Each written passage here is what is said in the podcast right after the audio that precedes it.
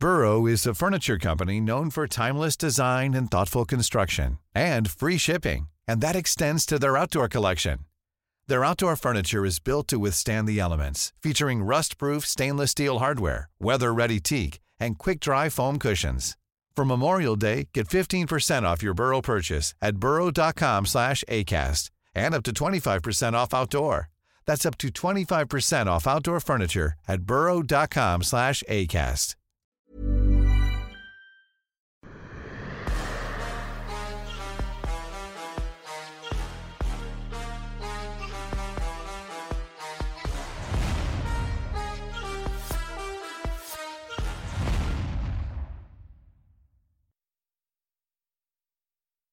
Bien, bonjour à toutes et à tous, bienvenue dans King Energy avec un Fernand qui ne s'arrête jamais, il est 5 heures du matin à Houston, vous le voyez là, il a la tiraille, tout est prêt.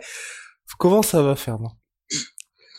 Je vais bien, monsieur Guillaume, et toi ça va? Bah ça va, ça va super, ça donne le sourire, donc là t'es arrivé à Houston bien évidemment en prévision de l'UFC 265, Gann Lewis, mais on va pas parler de ça cette semaine, on se garde ça pour la semaine prochaine bien entendu. Là il y a eu un carton plein de la part du MMA Factory ce week-end.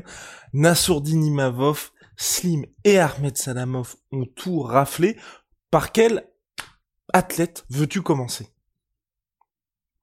Ah, Faisons par ordre si tu veux. Allez, et ben on va commencer par donc le samedi. Nassourdine Imavov qui affrontait un top 20 mondial en la personne de Yana Ainish et à mon sens, très bonne performance de Nassourdine Imavov qui s'est imposé par TKO au deuxième round.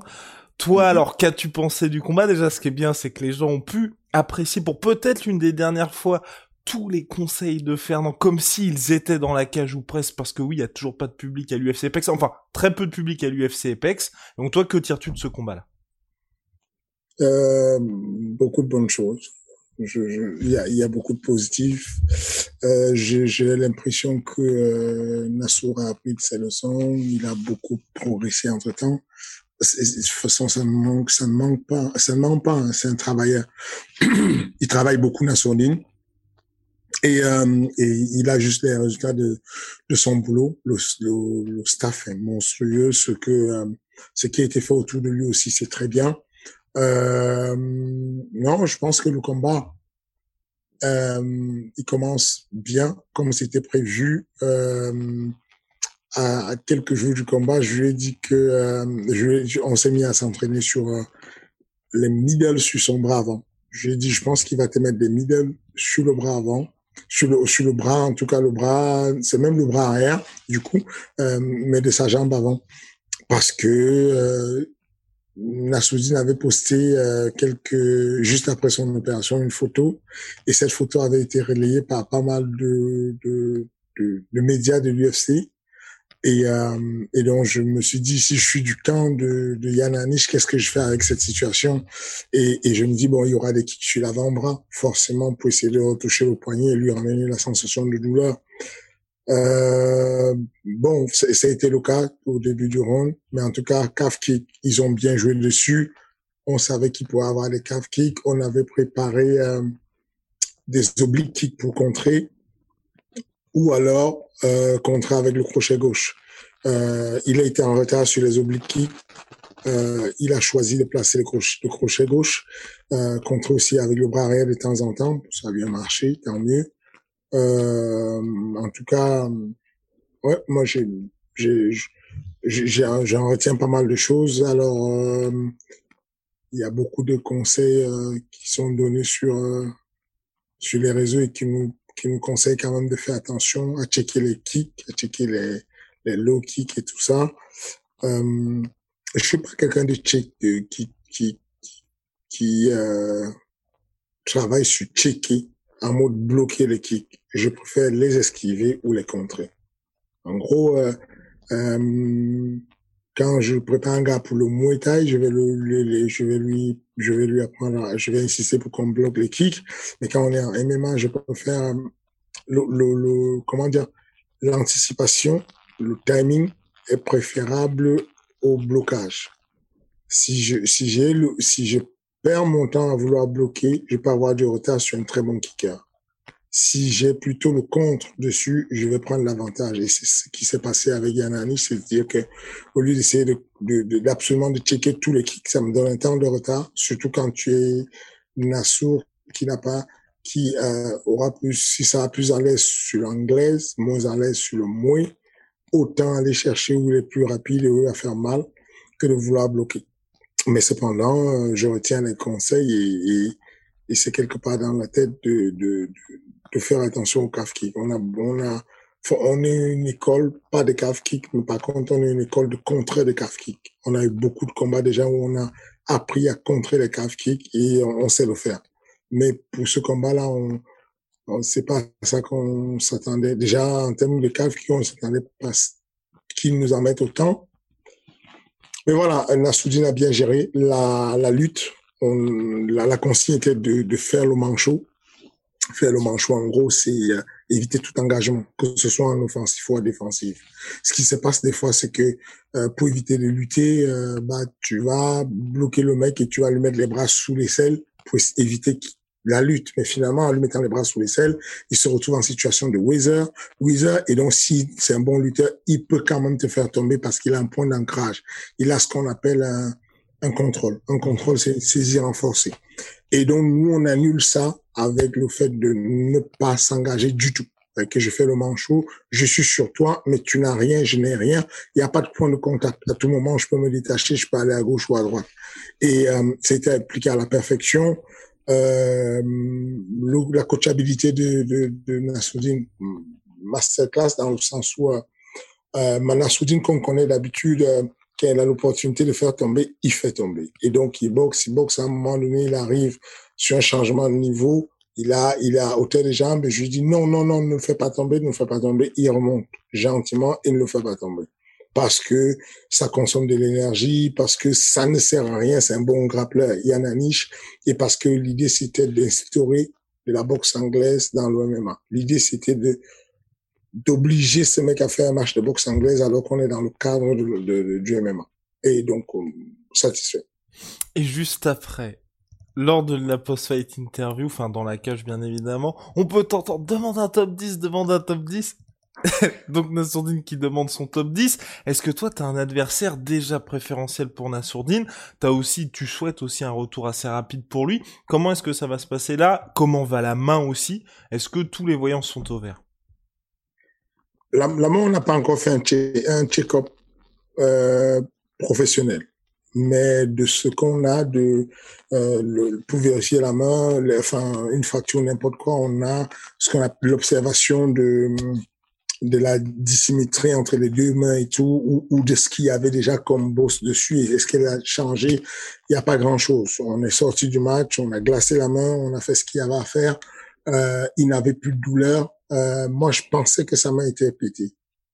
Euh, parce que dans, dans, son comportement, dans son attitude, j'ai senti que le bras gauche, il ne l'utilisait plus à un moment donné, et surtout qu'il secouait le bras. Euh, je ne savais pas si c'était un langage non verbal pour me dire j'ai la main pétée. Je ne savais pas ce qu'il voulait dire, mais c'était visible qu'il bougeait la main.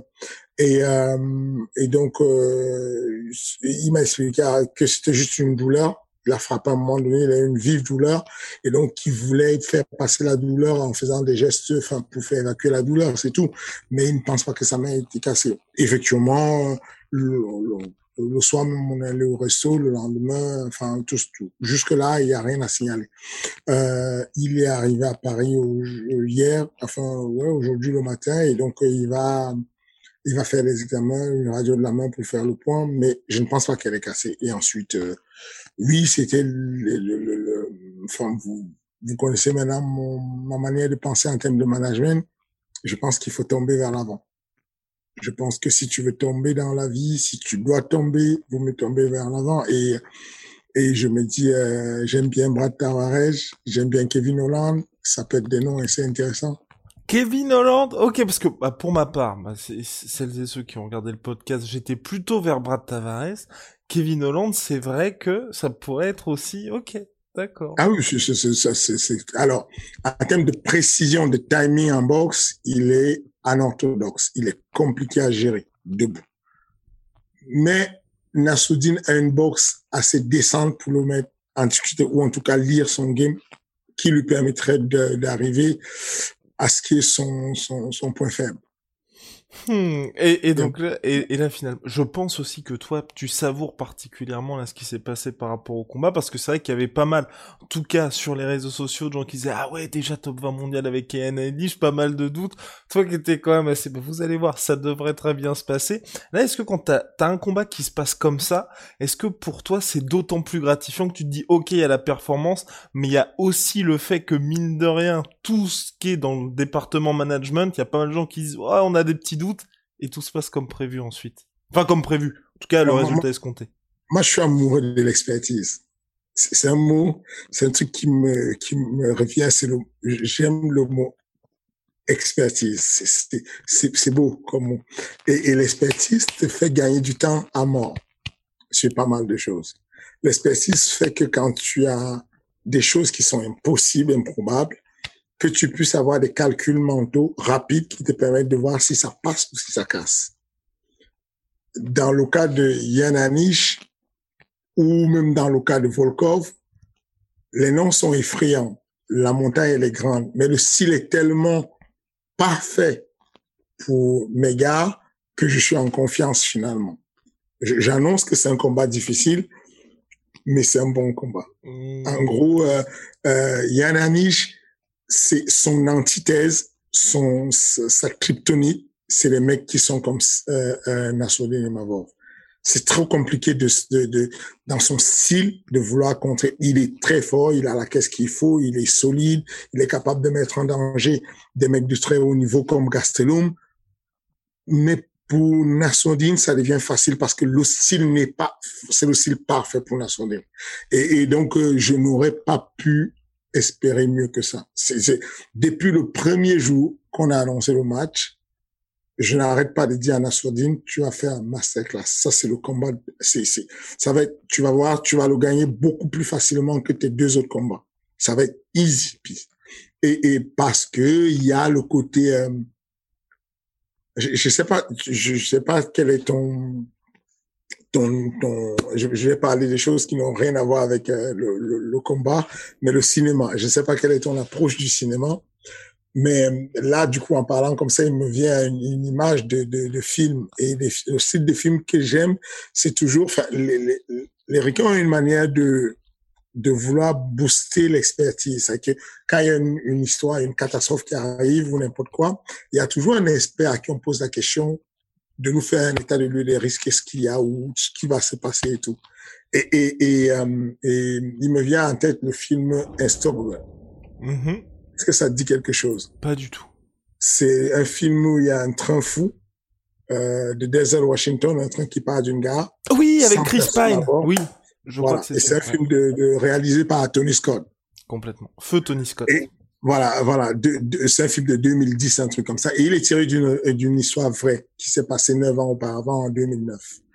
Et, et ce qui se passe, c'est que dans le film, il y a un vétéran, un mec qui va aller à la bientôt, et ils sont des cheminots. Il y a un jeune cheminot et un, un vétéran, Denzel Washington, en l'occurrence. Et, euh, et donc, il y a le train qui part et à un moment donné, ils vont se croiser sur, enfin, il y a, on lui annonce à, la radio, faites attention, sur la grande ligne, vous êtes la grande voie, il y a un train qui arrive en face et qui n'a pas de conducteur à l'intérieur.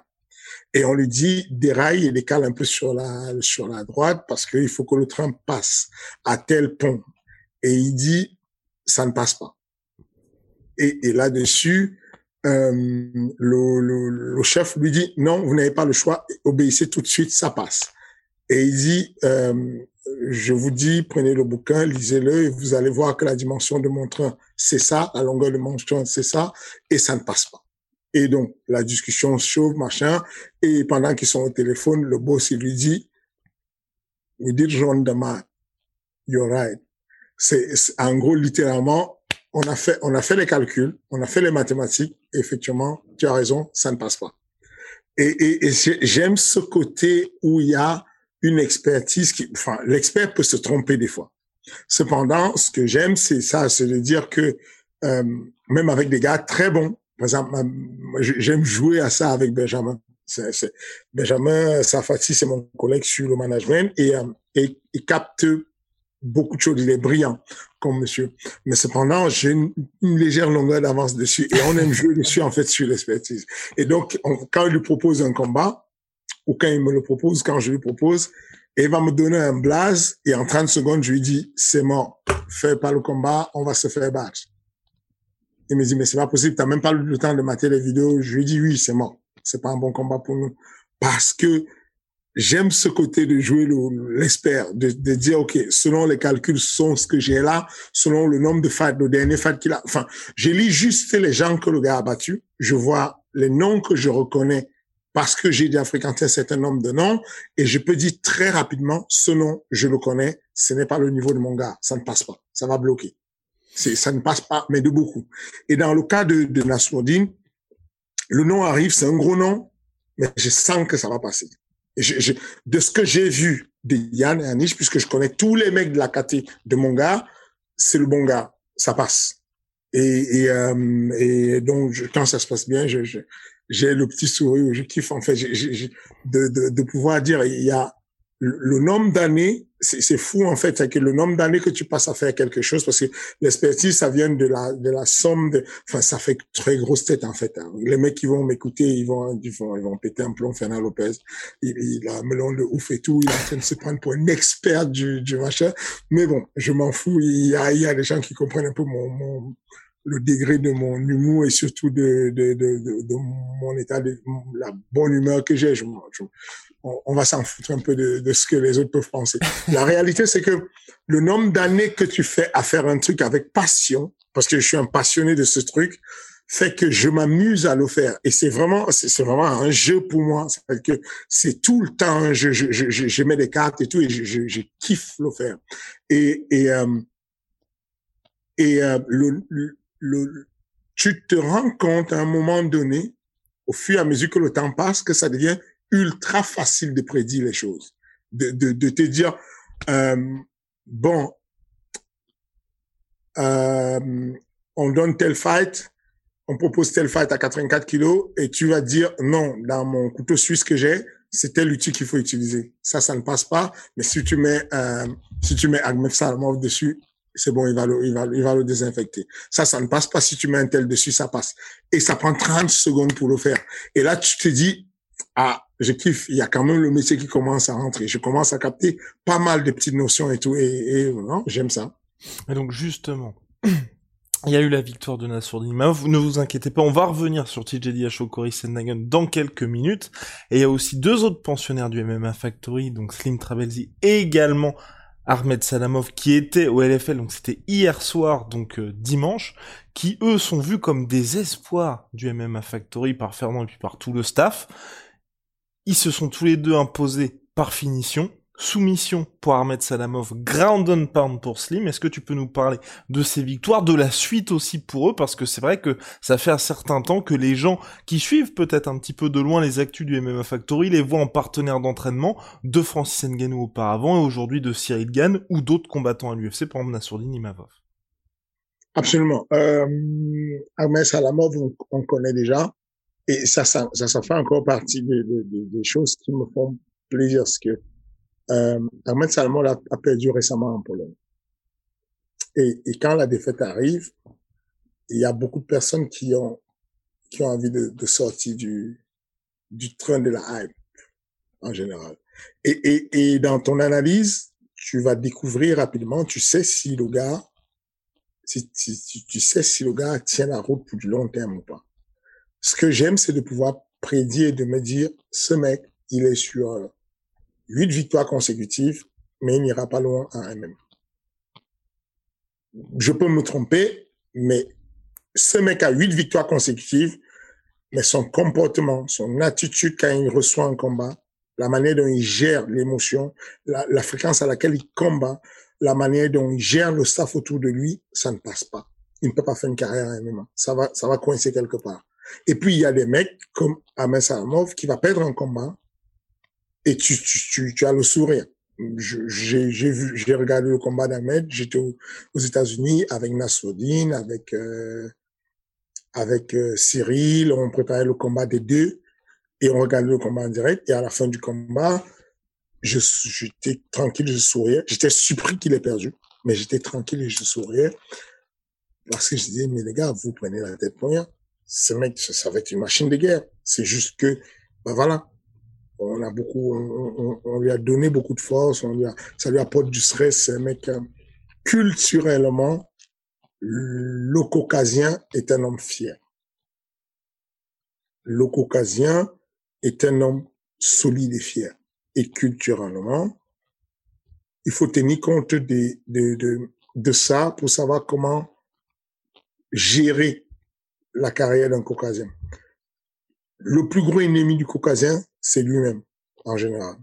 Parce que la fierté du Caucase fait que on ne perd pas au Caucase. C'est très mal vu par la communauté. Ou tu es un tueur, ou tu es une, mauviette. Il n'y a pas de juste milieu chez eux. Du coup, ce qui se passe, c'est qu'émotionnellement, ils sont tétanisés par l'idée de perdre. Et, et, si on ne gère pas bien ces émotions-là, si on ne gère pas bien ça, on peut avoir quelqu'un qui est inactif parce qu'il est tendu par l'idée de perdre. Et, et, euh, et, quand on passe ce cap, dans le cadre d'Ahmed et tout, quand on déclenche et qu'on passe ce cap où on est capable de gérer, de, le combat était très court, mais voir Ahmed poser devant son adversaire, en gaucher, placer son jab, construire, toucher sur le bras, sur, un crochet et tout, sur un overhand, et puis reculer au lieu de foncer en double leg, toucher machin, au lieu de se jeter sur son point fort, construire comme il a construit, passer sur une clé de bras. La clé de bras, elle est quasiment terminée. Il a le bras sous les selles. Ouvrir légèrement de 10 cm pour permettre à son adversaire de croire qu'il peut sortir la tête. Le gars sort la tête alors que c'est un piège pour le triangle. Récupérer l'épaule pour le ramener à l'intérieur du triangle, c'est juste de l'expertise de très haut niveau. C'est de la masterclass. C'est du niveau du contrôle d'un... C'est ce qu'on appelle compost. C'est un, un combattant de haut niveau qui est posé et qui sait vers quoi il t'amène. Et quand on a ça, on se dit, OK, on commence à avancer. Quand tu as un Asodine qui est capable de boxer, de toucher, de reculer, d'observer, de, de, toucher, d'arriver à un double leg et de remonter parce qu'on lui a dit non, on n'amène pas au sol, là, tu te dis, je tiens quelque chose. Il y a quelque chose qui est en train de vriller, se passer. Ils sont en train de capter que il n'y a pas besoin de démontrer qu'on est meilleur au sol meilleur en lutte, meilleur en boxe. Il y a juste besoin de gagner le combat. Et, et, et, donc, euh, voilà, je, je, suis content que le Management Factory ait, ait pu euh, euh, ait su jauger ces gars-là, leur niveau d'adversaire, leur donner. Alors, Ahmed a deux combats, mais il a mec qui avait quatre combats, ça fait du bien. Slim, de son côté, il a, euh, il a un, deux, ouais, deux combats en pro mais il avait un adversaire, il avait un, un, combat en pro et un combat en amateur. Il avait un adversaire qui avait euh, euh une dizaine de combats en amateur, un Irlandais très connu chez les poids lourds qui qui euh, qui a fait l'OMMA amateur à un très haut niveau euh, et euh, et les voir pouvoir le gros test de Slim c'était ça. Il a une très bonne lutte. Est-ce qu'il peut tenir vis-à-vis d'un mec qui est aussi bon au sol et qui est un poids lourd? masterclass pareil, il a géré et ça c'est grâce au staff que je ne cesserai de remercier Christian Pumbu, l'ancien qu'on connaît, qui ne bouge pas, qui a, qui a géré la Hollande de main de maître, c'était juste fantastique. Euh, des personnes de l'homme comme euh, Jason Underworld, euh, c'est euh, c'est un de mes collaborateurs qui travaille dans l'ombre et tout avec le, le, le, Management Factory, qui fait un truc exceptionnel aussi, qui bosse beaucoup. Euh, le, le, dans le cas de Nassourdine, euh, ces deux frères se sont beaucoup investis, Ibrahim et, et, euh, et Dagir Imavov. Euh, je retiens surtout l'investissement de euh, son préparateur physique, Ryan Gillet. C'est ce, ce mec-là dont on, on, parle souvent de magicien, de gourou, parce qu'il il, il, est sur la neurologie, il fait une préparation physique. Il a été diplômé comme nous tous euh, en préparation physique avec des diplômes classiques, euh, de, en commençant par le BPGF, AG2F, en suivant des, des, des, formations universitaires sur la préparation physique, mais qui au final a fait des, des des nouvelles formations sur la neuro, sur la manière de faire de la préparation physique avec de la neurologie. On le voit, on voit euh, aujourd'hui qu'il y a Teddy qui travaille beaucoup dessus. On voit aujourd'hui qu'il y a Djokovic qui travaille beaucoup dessus. Euh, pour certains, ça paraît encore de la magie, quelque chose de, pas cohérent. Euh, moi, je suis plus de l'école de la, performance valide de la méthode. Je suis comme un responsable d'un centre hospitalier, un professeur, ok, d'un hosto, où euh, j'administre à mes malades qui sont en grande douleur de la morphine. Et quand la morphine ne marche plus et qu'il n'y a pas de solution, je fais appel à des coupeurs de feu.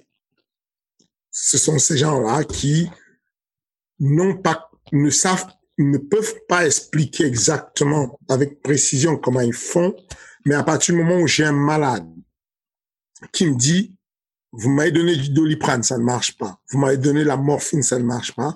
Vous m'avez envoyé un monsieur qui a passé une main au-dessus de ma cuisse et ça a marché. Peu importe le niveau d'études de médecine que j'ai fait, je valide.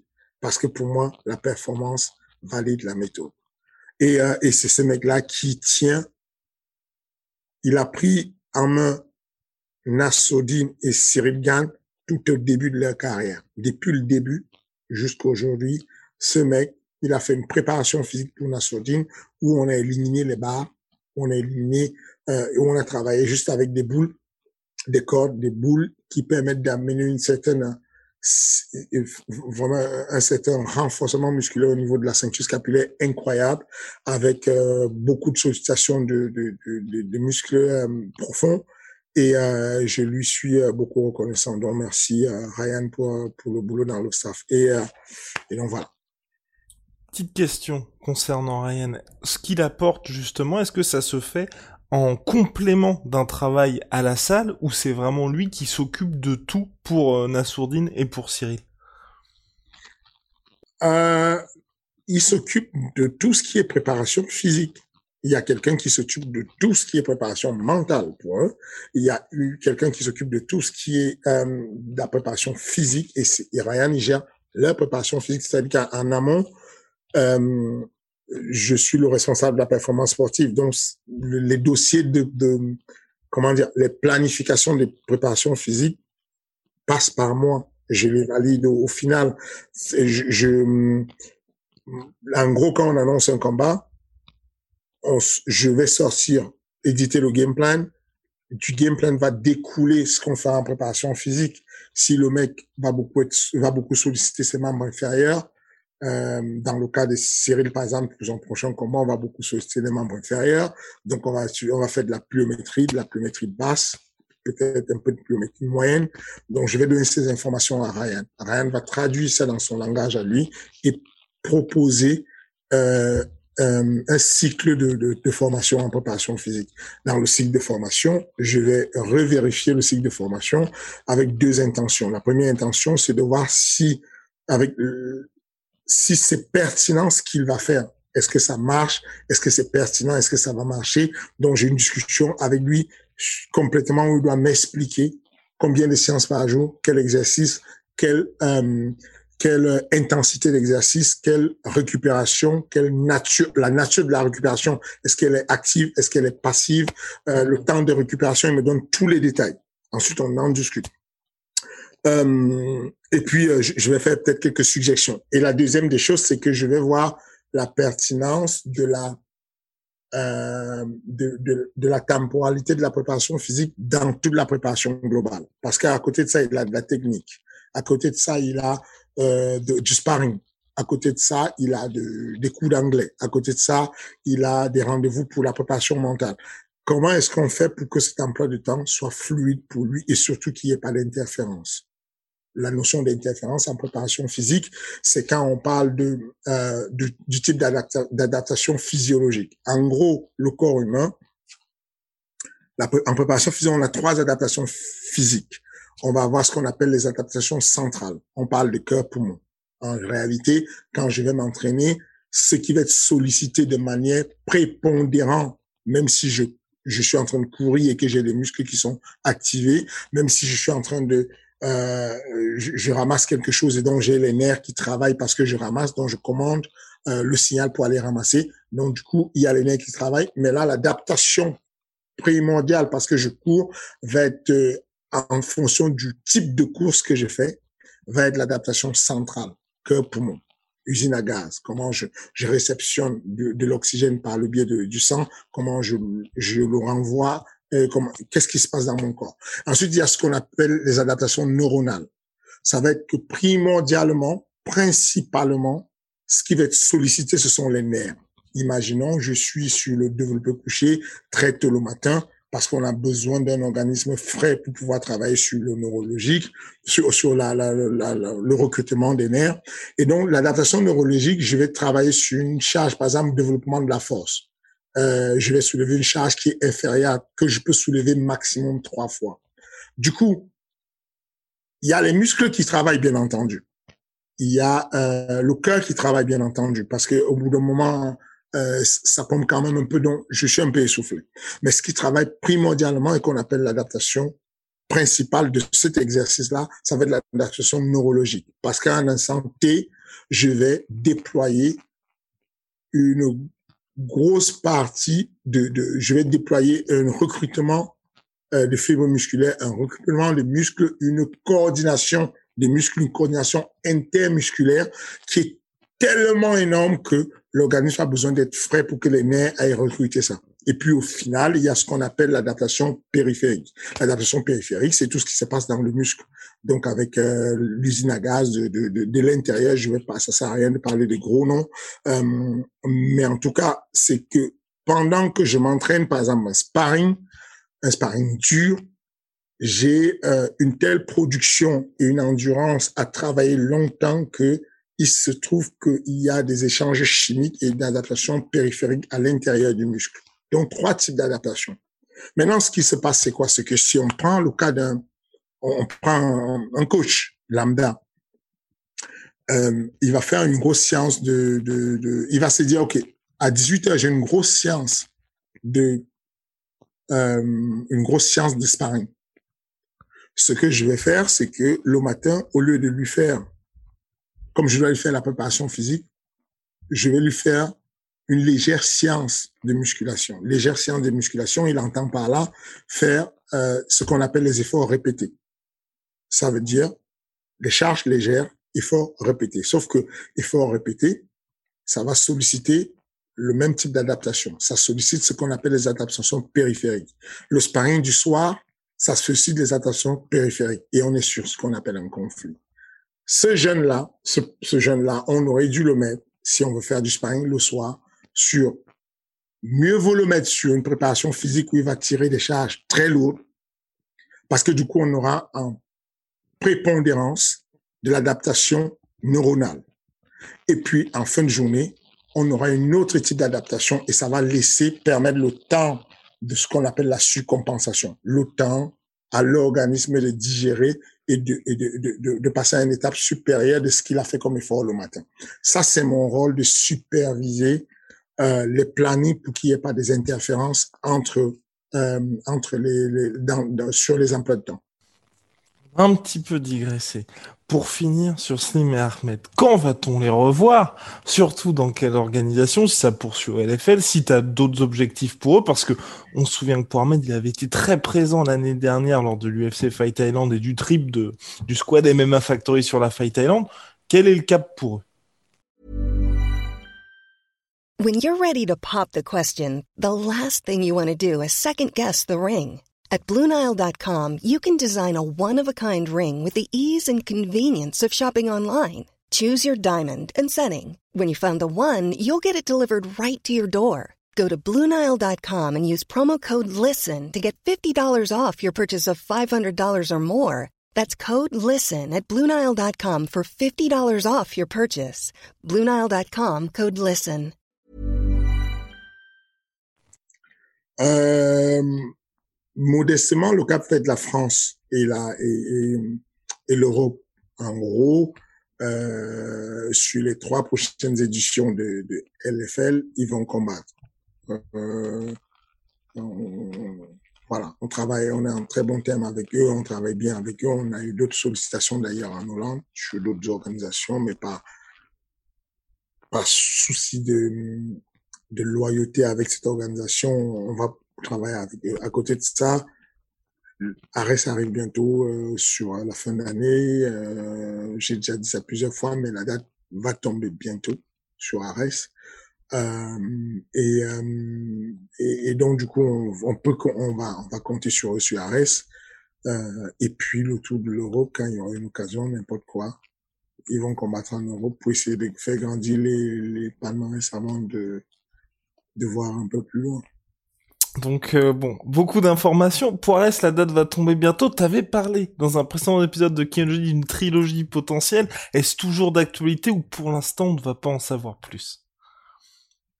Euh, C'est toujours d'actualité. Je, je, je c'est toujours d'actualité.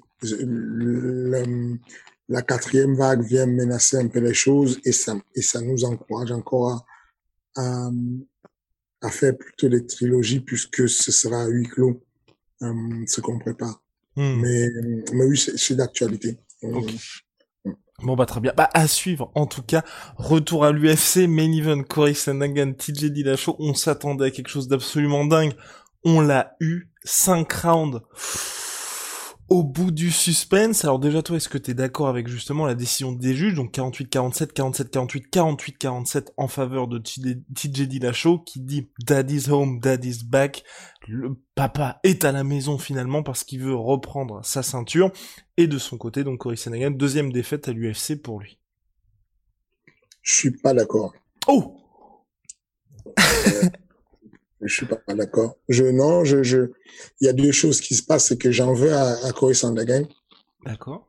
Parce qu'il aurait pu maintenir le pied sur l'accélérateur. C'est la raison pour laquelle je me permets d'exagérer ou bien de comment dire, je me permets de noircir le tableau du compte rendu à mes athlètes en temps réel.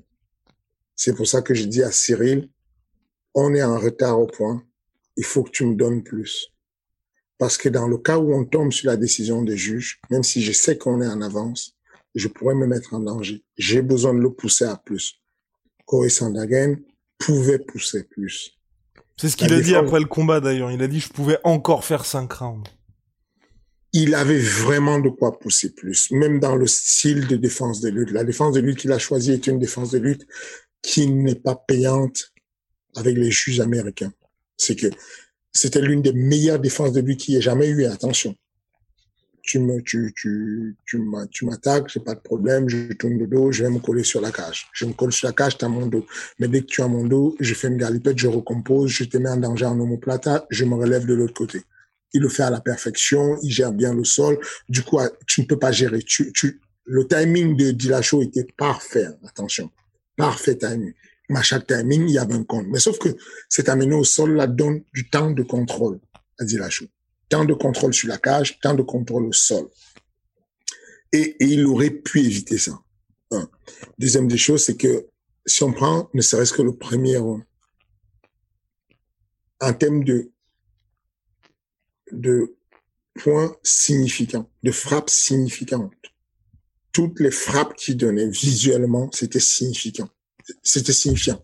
Alors que, euh, on, voyait bien que quand il mettait un jab, ça stoppait Dillashaw au point il reculait carrément.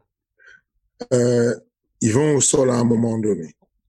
Il va mettre Dillashaw en danger sur une clé de talon qui va durer un certain temps et surtout qui va créer un dommage, qui va péter le genou, qui va encore déstabiliser le genou de Dillashaw. Dillashaw sort de là, les juges voient bien qu'il boite.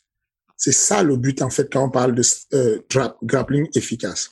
Je vous avais déjà dit euh, les, tous les codes qui font comment on, quand on parle de grappling efficace, c'est que je te tiens en clé de talon. Non simplement, je, je parlais l'autre jour de, de la clé de talon de Thiago euh, Moses mm -hmm. sur sur Islam Makachev qui n'était pas efficace, qui était juste pour la défense. Là, on avait une clé de talon qui était pour faire mal, qui avait l'intention de le faire sortir. Il a fait une grimace à la fin. Il a boité pour rentrer dans son coin. Les juges le voient. C'est dominant comme, comme approche. OK? Ensuite, le, le 2, le 3, même le cinquième, je ne peux pas compter le nombre de coups au corps qui ont plié Dillashaw. Mais quand je dis plié, plié complètement. Alors, en termes de combativité, il n'y a pas mieux Ok, il n'y a pas mieux. S'il y a, euh, s'il y a, un, je, je, parlais de de de de, de mon gars euh, Alan Bodo. S'il y a un combat euh, qui, qui, devrait mater, c'est la dureté au mal qu'il a eu, euh, qu'il a qu'il a su montrer. Euh, TJ Dillashaw.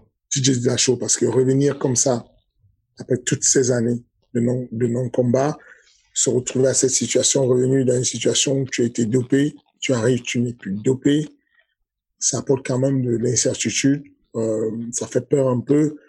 Euh, et euh, il n'a pas lâché l'affaire. Et pourtant, ce sur quoi on l'a pris, c'était le peu. Le peu, normalement, c'est le cardio. Et si tu arrives et que tu n'as plus le même cardio, ça peut être inquiétant. Pour le coup, le peu, c'est efficace. C'est pas, c'est vraiment efficace, ça marche.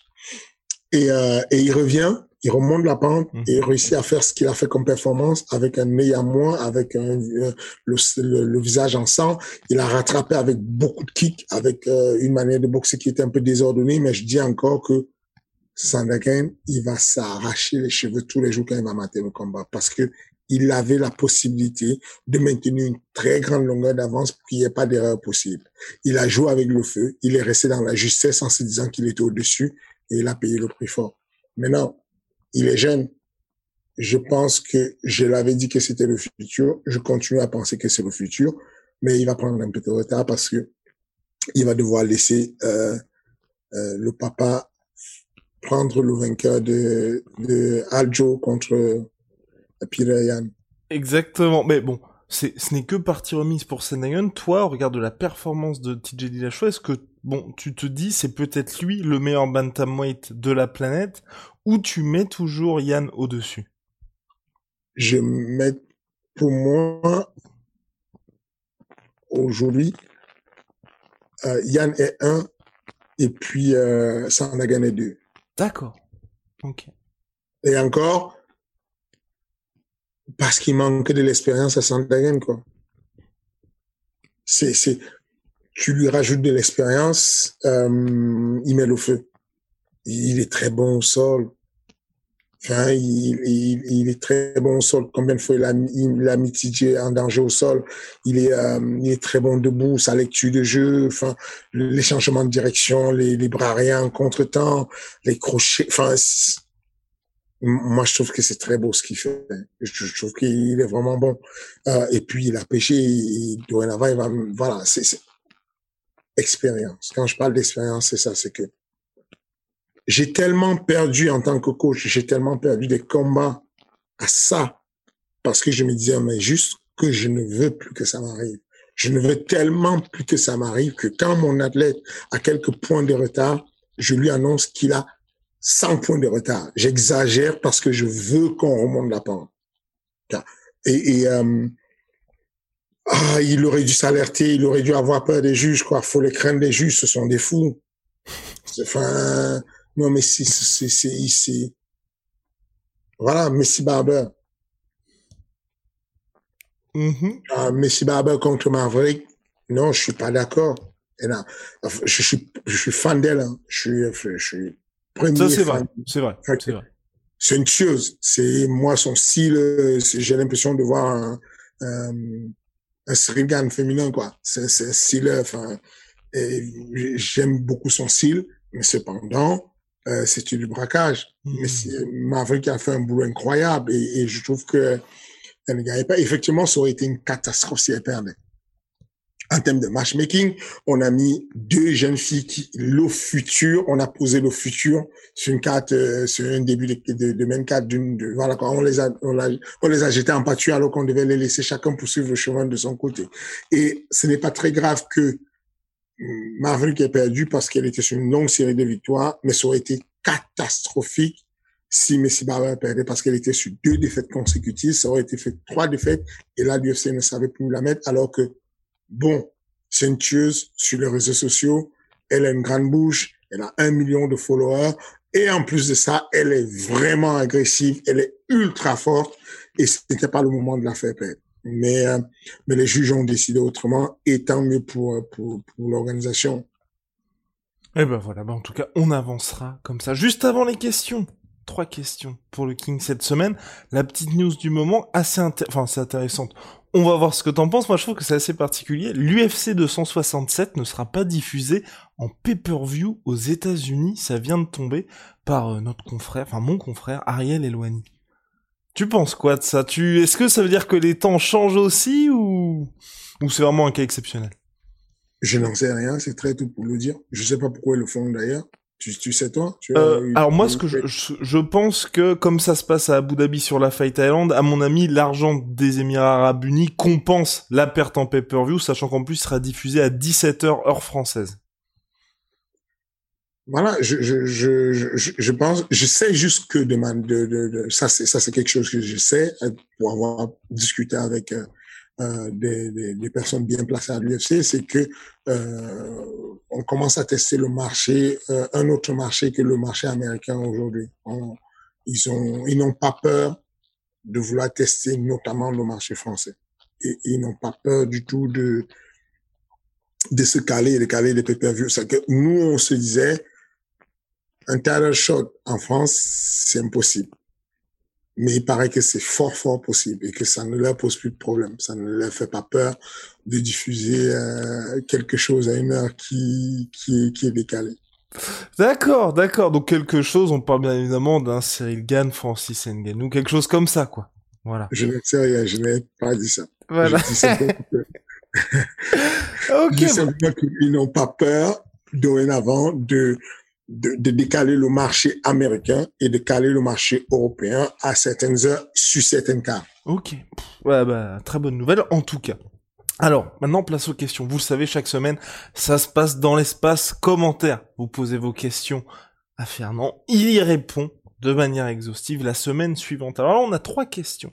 On va commencer par la question d'Amin Ilka. Question pour le King. Le fait de faire partie d'un gym est devenu primordial dans le MMA quand on voit l'exemple de Tony Ferguson ou Conor McGregor. Est-ce que pour toi c'est devenu indispensable de rester fidèle à un gym ou d'essayer de se faire seul et ajuster soi-même? Alors, pour comprendre la question, qu'est-ce qu'ils ont de commun et de particulier, Conor McGregor et Tony Ferguson? Euh, Dans le sens où Tony Ferguson et Conor McGregor aujourd'hui, tu sais, ils font eux-mêmes leur propre gym. Ils font venir leur coach directement à eux. Ils font pas, comment est-ce que je peux dire ça? Tu sais, ils, viennent pas au MMA, enfin, au MMA dans, dans le sens, ils viennent pas dans une grande salle où il y a énormément de champions qui s'entraînent. Ils ont leur gym. Oui, c'est ça. Enfin, leur, leur, mais leur propre gym dans le sens où ils sélectionnent tout le monde. Je veux dire, au MMA Factory, par exemple, Cyril, il, il va être amené à s'entraîner avec quelqu'un qu'il n'aura pas spécifiquement sélectionné, tu vois. C'est plus dans ce oui, sens-là. Mais, quelqu'un sélectionne, soit le coach, soit quelqu'un. Bien, sûr, bien sûr. chaque préparation de camp d'entraînement, euh, Cyril a beau être dans son gym ou ma factory, on, on lui choisit des sparring. Euh, euh, Alain a beau être au même, au même factory, on lui choisit des sparring. Donc j'imagine que euh, dans le cas de Connor, il a beaucoup plus d'argent et, et, donc du coup il je sais pas, il va il va construire un camp d'entraînement, mais c'est choisi par lui et par son staff, quoi. Ils, font ensemble. Mais ils ont leur gym qui est SBG. Tony Ferguson, euh, pareil. du coup, je n'ai pas bien compris le sens de la question. Est-ce que tu peux me... Je pense, à mon avis, ce qu'il veut dire, c'est la différence entre quelqu'un qui fait partie du MMA Factory, d'American Top Team ou du Tristar Gym et qui est tout le temps avec des gars qui vont être sélectionnés bien évidemment par l'entraîneur, mais tu vois qui font partie d'un groupe ou d'être complètement autonome. Moi, moi, moi, ce que j'attendais en fait, c'est ce que je, je, ça aurait eu un sens pour moi la question. Je sais pas si c'est dans ce sens-là, c'est de dire les gars qui ont des gyms versus les gars qui n'ont pas de gym. En mode, euh, je me rappelle euh, un gars qui bougeait beaucoup, Tom Duquesnoy, mm qui, a, qui avait plus un coach et s'est déplacé avec son coach qu'un gym en fait, dans le sens où euh, euh, il a fait partie du MMA Factory, il a fait partie de, de American Top Team, ensuite il a fait partie même de... Team Alpha Male. Team Alpha Male et tout. En l'espace d'un an ou de deux ans, il a parcouru trois gyms et tout. Il n'avait pas vraiment de gym et tout. J'ai toujours pensé que c'était quelque chose de pas bien. Je, je, je, je pense vraiment que... Euh, D'ailleurs, ça s'est vu dans le cadre de Francis que Francis est devenu bien, est devenu stable à partir du moment où il a posé ses valises quelque part. Quand il était à Vegas en mode volatile et qu'il donnait un billet à, à, tel coach pour lui faire les pattes d'os et donner un autre billet à John du syndicat pour lui, pour l'accompagner pour le combat, mais il n'avait pas de gym. Et du coup, ça apporte une instabilité. Je pense que Francis, il a mûri, il est devenu superbe. Euh, stable, bien organisé à partir du moment où il a vraiment posé ses valises à, à, à l'extrême couture. Donc, il faut choisir. Je, je, je, pense vraiment qu'il faut choisir. Je pense que ce qui a apporté à un moment donné la stabilité et le bien-être aussi à le succès de Connor, c'était d'avoir une famille. Tu vois, ce truc-là où Connor s'est déplacé pour aller sur euh, les petites compétitions, le turf, le machin, pour aller supporter ses gars. Il allait au Bellator où il a même fait une bagarre et tout, pour aller supporter son gars qui combattait. Euh, l'idée d'avoir une famille sportive, une vie associative, ça apporte beaucoup dans la structuration d'un athlète. C'est, c'est vraiment bien d'avoir un athlète qui suit et qui, même s'il est au-dessus de la chaîne alimentaire, qui puisse avoir une team et tout. Je, je vois euh, Cyril qui va commenter sur, euh, sur tous les postes de, de, de, de, tous les gars qui combattent et tout, qui va les accompagner, qui va demander est-ce que je peux aller à tel endroit accompagner un tel et tout, euh, qui allait en, Hollande accompagner le petit jeune Paulin qui était à son premier combat de MMA. Mais euh, ça, ça, structure, ça te donne une, une, famille en fait. Rester sans famille, être indépendant, c'est très fragile. C'est euh, comment dire? C'est bien parce que tu es le fils unique, tu as un coach, il est à toi, euh, vous faites votre vie ensemble, vous vous déplacez partout, vous faites que ça. Euh, et du coup, quand vous voulez intégrer à quelque part, par exemple, quand Tom Ducona est venu intégrer le MMA Factory, mm-hmm. bah, il intègre le MMA Factory en me demandant la permission, est-ce que je pourrais amener Bourama avec moi? Bon, pour le coup, Bourama, ça me dérangeait pas, c'est un ami, je, je connais, je l'ai eu, euh, on s'est connu lors des premières formations de la, la Commission nationale des MMA à l'époque. Euh, et puis, euh, mais je prédisais déjà que ça va être difficile pour la carrière parce que arrivé je suis à, Bukaki au, au, niveau de, chez la Jackson, à, à la Jackson oui j'ai dit tout à l'heure à, à Mekan Top Team, en fait, je voulais parler de Jackson. Oui, c'était Jackson Wing, ouais. Voilà. Et, et, et arriver là-bas et puis se, se retrouver dans la situation de j'ai un coach, j'ai un coach avec moi et je l'intègre dans le système des coachs et, il me coach pendant que les autres coachs me coachent. Même si ça marche au début, ça pousse les coachs principaux et celui qui à la salle à te délaisser. Moi, il y a un mec qui arrive à ma salle et je sens qu'il ne me donne pas la confiance. Il fait confiance à, un, à, une tierce personne autre que des coachs de ma salle. Je ne calcule pas. Je ne donne pas beaucoup l'heure, en fait. Je, je, je, je, parce que je me dis qu'il est bien. Il a ce hmm. qu'il veut. Il a ce qu'il faut. Je mets plus d'énergie à partir du moment où je sens que la personne est compte sur moi. Je ne vais pas mettre l'énergie sur quelqu'un qui ne compte pas sur moi. C'est ça le défaut de pouvoir avoir son coach et dire j'amène je suis indépendant et tout j'ai pas de gym. Et je vais de temps en temps à des gyms et tout. Je vais à, à Trista j'ai mon coach avec moi qui m'accompagne et je vais faire du spring là-bas. Bref euh, la question est vite répondue pour moi. Euh, c'est mieux de c'est mieux de s'accompagner d'une team d'avoir une, une vie associative de participer à la team et et c'est un truc qui te revient dessus en boomerang à chaque fois que tu participes à la vie associative, que tu as un rôle dans ta salle, que tu t'investis dans sa salle, tu vas avoir des, des, des dividendes. Tu auras un retour d'investissement parce que les autres de, ta, de la salle t'apportent une certaine énergie et tu vas le ressentir tout de suite. Voilà, Mine, tu as ta réponse. Deuxième question d'Alexis Vronsky. Ma question est, est-ce que tu gères, donc pour le King bien évidemment, est-ce que tu gères l'alimentation de tes athlètes et si oui, comment? Méthode Bowman. Bah alors, bah... c'est euh, explique-nous. Vous allez sur internet, vous tapez méthode Bowman. G R U M A N.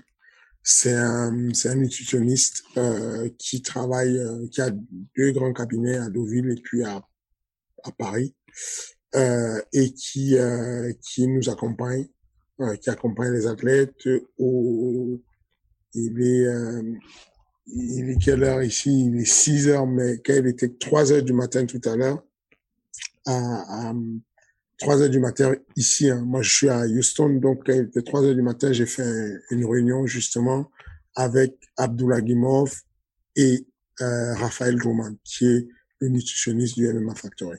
On a fait une réunion tout à l'heure où euh, euh, n'est pas loin de son point mais il avait besoin d'avoir une discussion dessus sur euh, sur les petits détails. Abdouragimov, il est, il est super marrant. C'est l'un de ces athlètes qui, en même temps qu'il combat, apprend. Il a besoin d'apprendre, mais de, de connaissances de tout, hein, de n'importe quoi. Des fois, il m'appelle pour qu'on parle de, de la, de la sociologie de, de qu'est-ce que je pense des êtres humains ou qu'est-ce que je pense de, de, de, la préparation physique, qu'est-ce que je, mais pas dans le sens pour s'aider lui-même, mais pour comprendre et apprendre et pouvoir comprendre les principes. Et, et là, dans le cadre de la diète et tout, il veut, il veut, il combat le 1er août, il va ajuster pour pouvoir arriver de manière optimale sans, il peut arriver facilement s'il continue à couper euh, de manière euh, aléatoire et il a envie de d'organiser ça pour que ce soit qui garde le maximum d'énergie possible en arrivant au point easy. Et donc pour ça, il veut discuter avec. Euh, et donc je disais à, Raphaël, au-delà de la discussion de ce qui va lui servir de son plan alimentaire, n'hésite pas à discuter avec lui pour lui donner des connaissances. Il est, il est, euh, il est, il est vraiment marrant comme mec.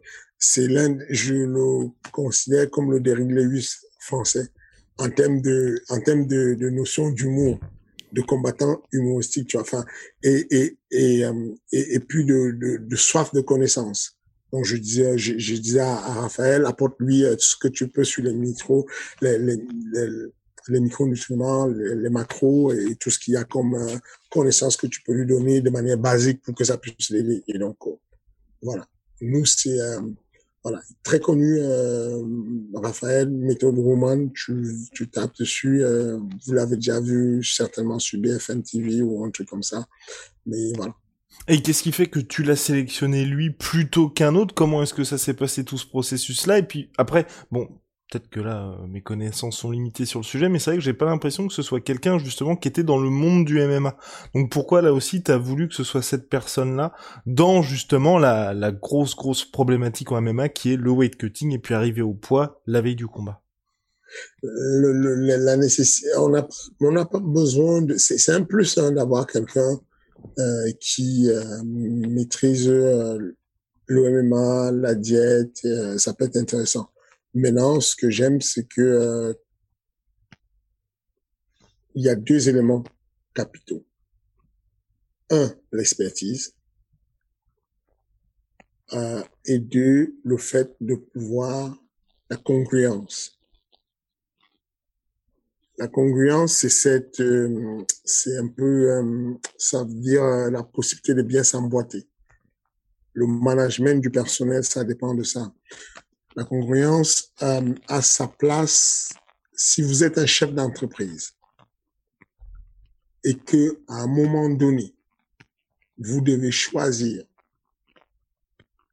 de réunir une équipe de sept personnes pour une mission. La mission, on va sur Mars.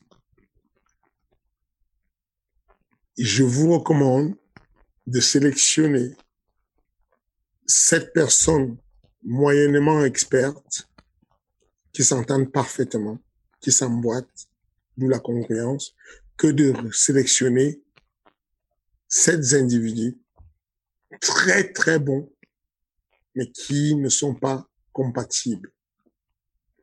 Donc, je regarde toujours en premier comment est-ce que la personne s'emboîte avec le projet global de l'écosystème MMA Factory. À partir du moment où ça s'emboîte et que ça va tout seul et que c'est bien, alors je me mets à regarder l'expertise au détail. Est-ce qu'il y a ce qu'il faut pour faire avancer le chemin public?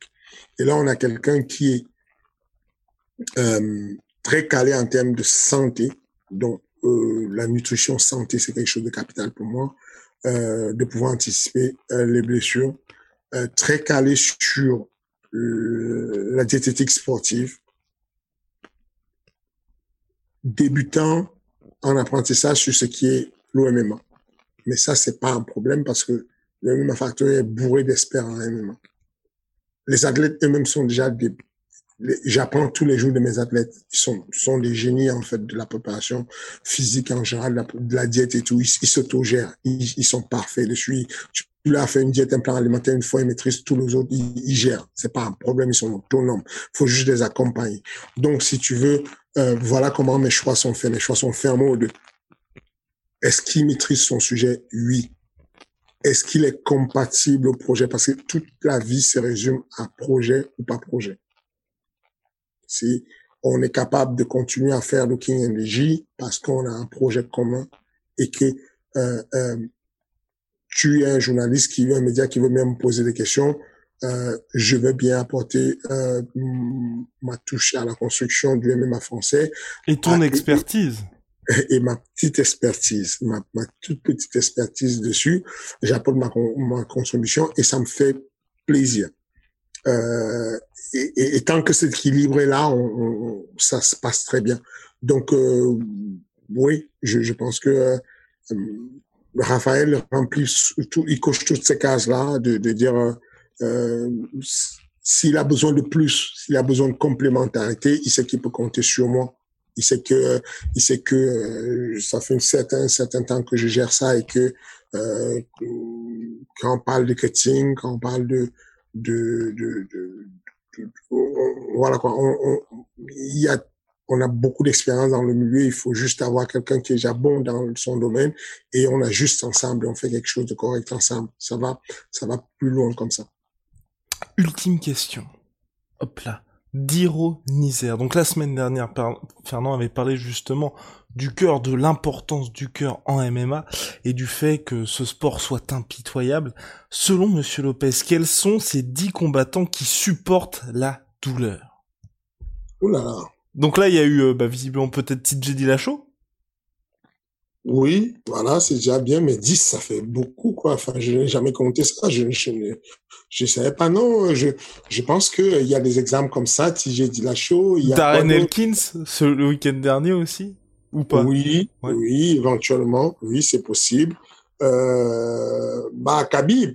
Khabib a combattu, on a montré sa photo, il a combattu avec un, euh, avec un petit qui était euh, un orteil pété contre mm -hmm. Connor, un truc comme ça. Contre Gedji, ouais, contre Gedji. Contre Gedji, on a montré sa photo après. Euh, Cyril. Mm -hmm. Cyril a, a combattu euh, quand il a défendu sa ceinture au TKO avec un poumon aplati et un orteil euh, cassé. Euh, Tony, est-ce que tu mets Tony Ferguson dedans aussi ou pas? Oui, quand même. Parce que enfin, tu peux pas avoir autant de dommages sans que s'il y ait la notion de douleur. Mm -hmm. On parle de douleur. Ça veut dire que quand Tony est blessé, bah, il prend des coups. Et, et, et le cerveau, le cerveau joue dessus et te dit, bon, t'es abîmé, il faut peut-être que tu arrêtes. Qu'est-ce que tu vas faire demain quand tu auras le visage? Peut-être tu, peut-être tu ne vas plus, tu vas plus retrouver ta vue. Mm -hmm. Peut-être tu auras, tu vois, ces trucs-là peuvent te faire poser des questions, te poser des questions. Et donc du coup, Tony Ferguson, euh, oui, je, je, pense que c'est c'est de la dureté au mal, ça. C'est c'est c'est quelque chose de, oui, ça tu vas pas sous son sort quoi. Enfin, après, je ne veux pas glisser sur des mecs comme euh, comment il s'appelle? Thiago, euh, non non. Ouais, le, celui qui a été viré récemment et qui pleurait sur les réseaux là. Wow. Euh, qui n'était pas content de Dana White parce que Dana White ne voulait pas le recevoir. Diego Sanchez. Voilà, Diego Sanchez. Je, Diego Sanchez, il a fait des combats qui étaient très sanguinaires. Cependant, je, je, il faut pas non plus glisser dans la folie. Lui, il est un peu fou. Non, voilà. Mais mais il y a des personnes qui euh, oui, qui vont prendre une, une, méchante clé et faire comme si rien ne s'est passé alors que, alors que son bras est limite cassé, tu vois. Et, et euh, oui, c'est impressionnant ça.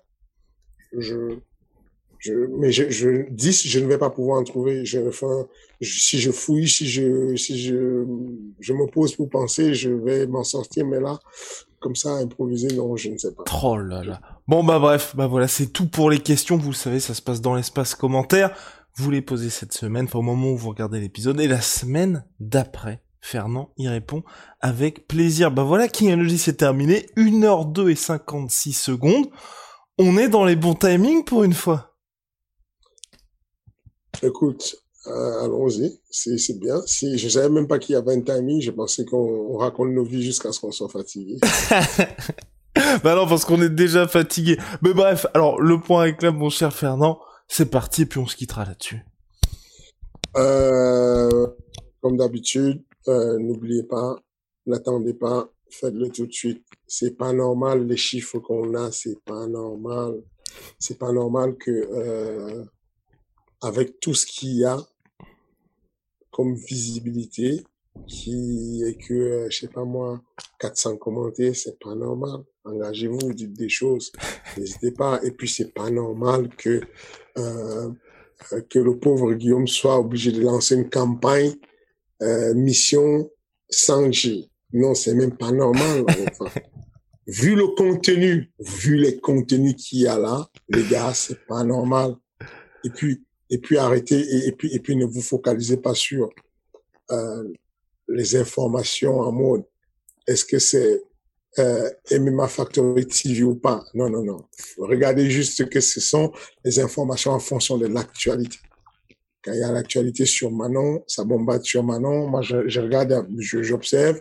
Quand il y a l'actualité sur sur sur Fares, ça bombarde sur Ziam. Quand il y a l'actualité sur le MMA Factory, malheureusement pour certains, ça bombarde sur le MMA Factory, mais c'est l'actualité. Donc, n'hésitez pas pour la qualité de l'actualité qu'il y a à, à, à mettre le pouce, à cliquer sur la cloche si vous ne l'avez pas encore fait. Abonnez-vous, commentez, dites-nous comment améliorer le, d'ailleurs, j'ai beaucoup apprécié euh, ces personnes-là qui euh, qui commandent et qui disent que euh, qu'elles souhaitent qu'on qu'on mette qu'on fasse de la traduction de, de, de, nos contenus. Donc, faites comme eux, des choses, ça peut nous faire améliorer les choses. Et justement, les traductions vont arriver. Soyez rassurés dès l'épisode de cette semaine. La semaine prochaine, Fernand sera toujours à Houston et là, ça y est, il pourra répondre à vos questions sur Cyril et je, je, rebondis sur ce que Fernand a dit, forcément, la semaine d'après, enfin cette semaine, enfin la semaine prochaine, on va pas mal parler de Cyril Gann, mais c'est normal, première fois qu'un Français a sa chance pour la titre mondial, les gars. Voilà, bon bah Fernand, très bonne semaine sous le soleil texan, à la semaine prochaine.